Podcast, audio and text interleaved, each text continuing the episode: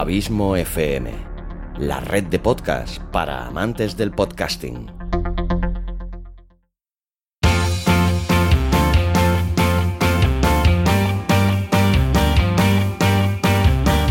Podcasting para principiantes. Con todos vosotros, Xavi Villanueva.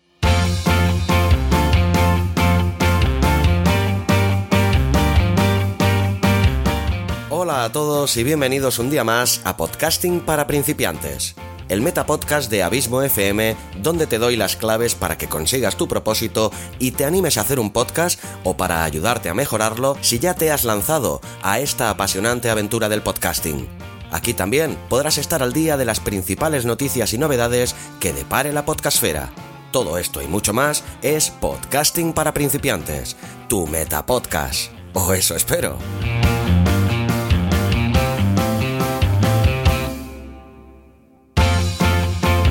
Pues bien hecho el saludo de rigor, lo que quiero hacer hoy antes de pasar a lo que sería el programa de hoy en sí es haceros un anuncio, ya que hacía un par o tres de capítulos que no os hacía ninguno. Y es que a partir del día 15 de noviembre y aprovechando el segundo aniversario que está celebrando Abismo FM estos días, vas a tener disponible en la web de Abismo FM un nuevo curso. Hasta ahora tienes el de podcasting para principiantes con 10 capítulos totalmente gratuitos a tu disposición y a partir de ahora tendrás un curso en 10 vídeos para aprender a editar a la perfección en un programa tan versátil y tan necesario como es Audacity. Eso sí, este curso será de pago, pero la verdad que he intentado hacer todo lo posible por sabiendo eh, el trabajo que me ha comportado, todo el valor que aporto en estos vídeos y los grandísimos avances que puedes hacer con ellos. He intentado ajustar lo máximo posible el precio, pero ya verás que es un precio creo que bastante asequible. Y decirte también a su vez que no será este el único curso que habrá, ya que en breve seguiremos ampliando la oferta de cursos para que puedas ir creciendo día a día en tu afán de hacer un podcast si todavía no lo has hecho o de mejorar el que ya tienes en funcionamiento. Y hecho el anuncio que te quería hacer y antes de dar paso al contenido de hoy, te dejo con el patrocinador de este programa.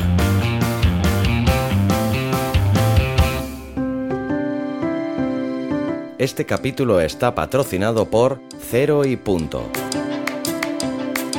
¿Tienes una idea de negocio y quieres llevarla a cabo? ¿O ya lo has hecho pero no estás consiguiendo los resultados que esperabas? ¿A qué estás esperando para entrar en ceroypunto.com? La agencia de marketing y branding especializada en hacer crecer pequeños y medianos negocios como el tuyo.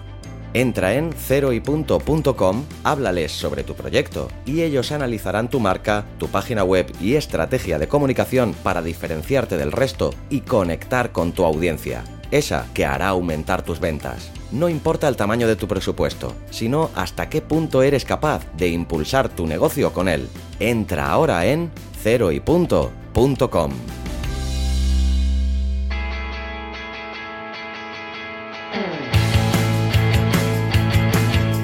Y en el capítulo de hoy, como ya reza su propio título, te voy a hablar de cómo medir las audiencias de tu podcast. Es de vital importancia si quieres seguir creciendo y posicionándote como una de las referencias de tu sector. Saber la cantidad de oyentes que escuchan tus contenidos no solo te permite valorar la calidad de estos, sino que es un argumento de peso entre los diferentes anunciantes que puedas tener a la hora de decidir participar con un anuncio o con una cuña publicitaria.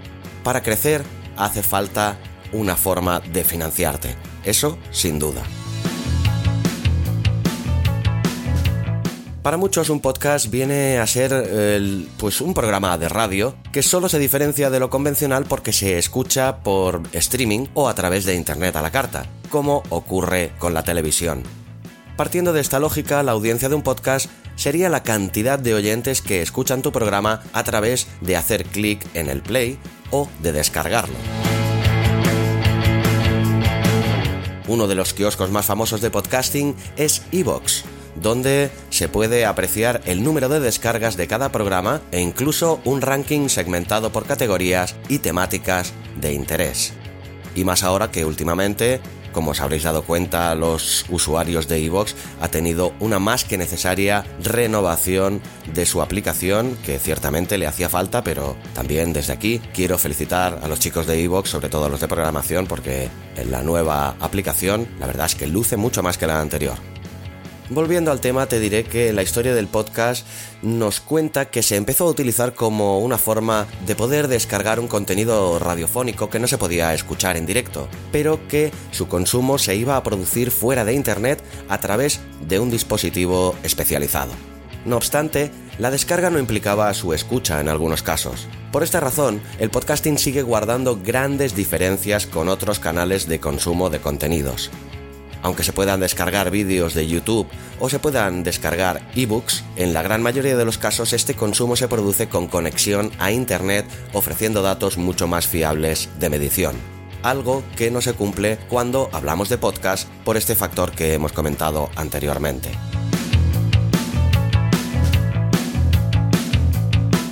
Y eso lo que nos da es pues una enorme complejidad a la hora de si quieres tener una visión completa y certera de las descargas y escuchas que tienen tus programas ya que además la complejidad de un podcast se incrementa de forma exponencial cuando se introduce el criterio de formas que existen para definir lo que se considera una descarga de un programa de radio.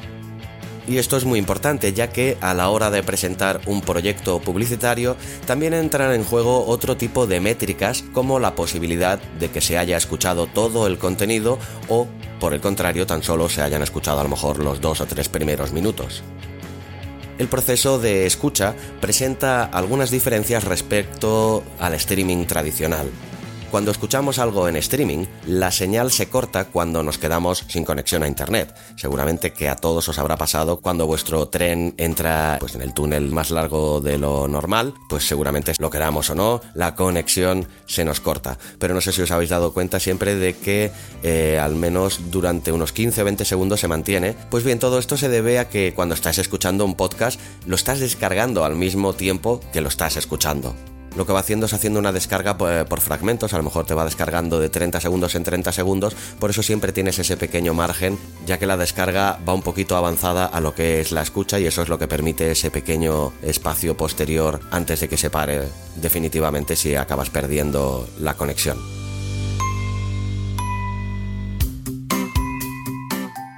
En cambio, si el buffer ya ha recibido toda la descarga, cuando te quedes sin datos móviles, la señal no se cortará porque ese contenido que se ha descargado en el buffer está almacenando el archivo hasta que este queda descargado por completo.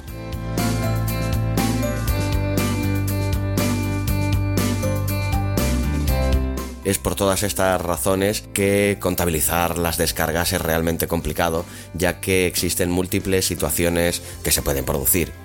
Por un lado pueden existir usuarios que escuchen el programa del tirón, eh, íntegramente, y otros que en cambio lo dividan en varias secciones. Esto es algo que acostumbro yo a hacer bastante a menudo con los programas que se extienden más de una hora de duración, por ejemplo La escóbula de la brújula o Todopoderosos, o programas de este tipo que son más largos de lo convencional, que seguramente pues eh, si tengo la oportunidad los escucho de una sentada, pero si no pues me voy a, escuchando el programa en un dos o tres veces, a lo mejor escucho en fragmentos de media hora o en fragmentos de una hora, dependiendo de la disponibilidad que tenga cada día.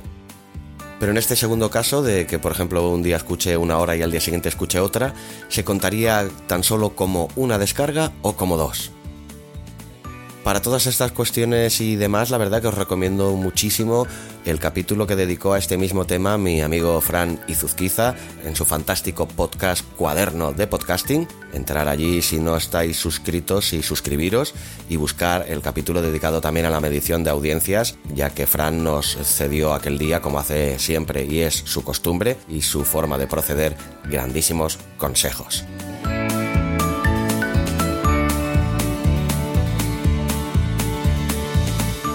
Ya que es en este punto en el que entra en juego la IAB, que son las siglas de la Oficina de Publicidad Interactiva con sede en los Estados Unidos. Este organismo se encarga de definir aquellas métricas que afectan a todo el mundo del podcasting y a la radio online, además de otros canales.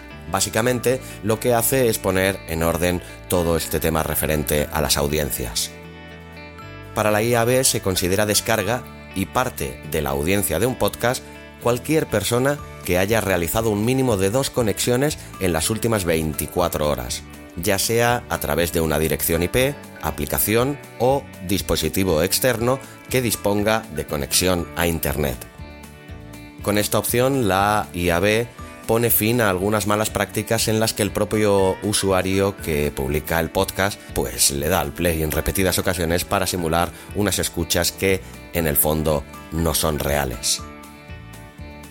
Sin embargo, sí que sigue existiendo la posibilidad de modificar la dirección IP o el navegador que se está utilizando para conseguir un mayor número de descargas, pero como siempre yo soy de los que defienden la honestidad ante todo y segundo, que bueno, mm, por el bien del medio también lo más lógico es que nos ciñamos a lo que son las escuchas eh, reales y no nos basemos en trucos innecesarios el crecimiento de nuestro podcast ya que tarde o temprano o bien se acabará descubriendo nuestra práctica o bien no servirá absolutamente para nada.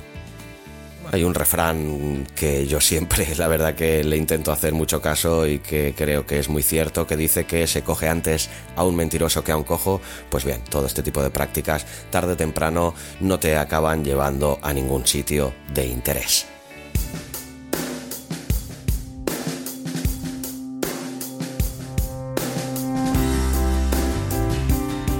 Una de las grandes luchas que hay en el tema de la medición de las escuchas y descargas, en definitiva de las audiencias, es buscar lo que se conoce como usuario único.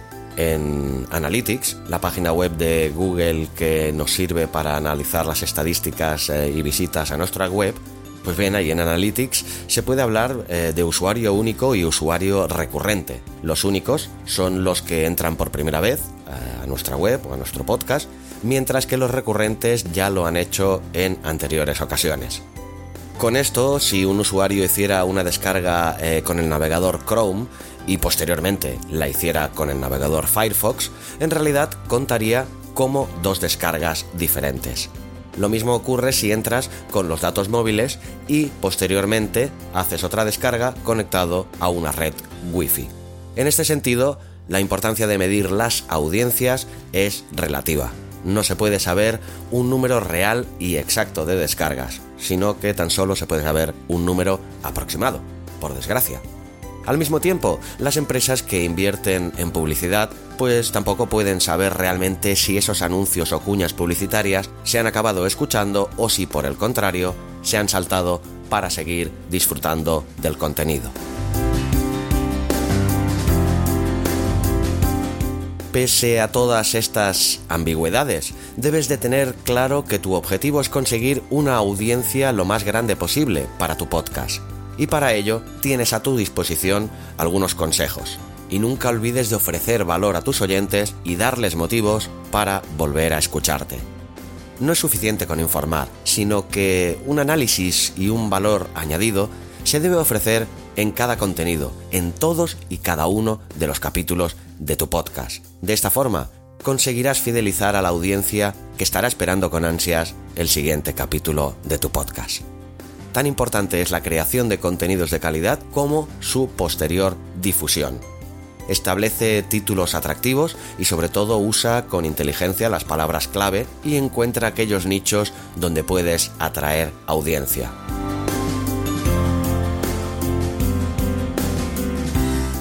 Sabes que con el tema de la difusión y de las palabras clave han habido anteriores capítulos en los que el gran Pedro Amador y también en otro el gran Borja Girón nos han dado grandes consejos sobre SEO y sobre cómo utilizar las palabras clave con inteligencia para poder conseguir una mejor difusión y ampliar nuestras audiencias. No olvides también en generar debate en las redes sociales con tu podcast, pues para hacer crecer la audiencia del mismo y no pierdas de vista a todos aquellos personajes que llaman la atención e intenta hacerles participar en tu programa. Siempre te he aconsejado también, como hago yo con mi sección de entrevistas al borde del abismo, que si tienes un podcast, lo más interesante para hacer networking y conocer otras personas y hacerte conocer a otras audiencias es realizar entrevistas a personajes que consideres de tu interés y que puedan resultar también de interés para todos tus oyentes.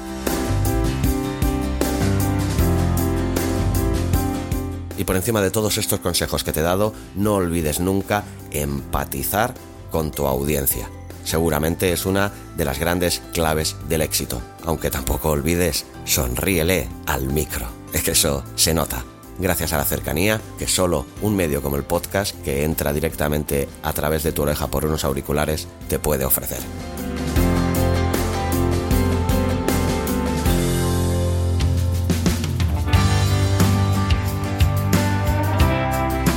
¿Te apasionan los podcasts? Tanto si eres un simple oyente como si quieres hacer un podcast y no sabrías ni por dónde empezar, como si ya tienes uno y quieres mejorarlo y hacerlo crecer, visita abismofm.com.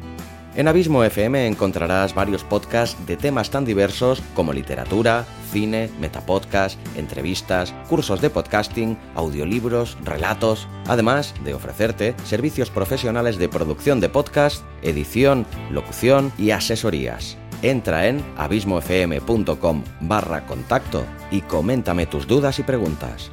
Suscríbete a abismofm.com, no te arrepentirás. Además, solo por suscribirte, te llevarás un fantástico regalo. Entra ya.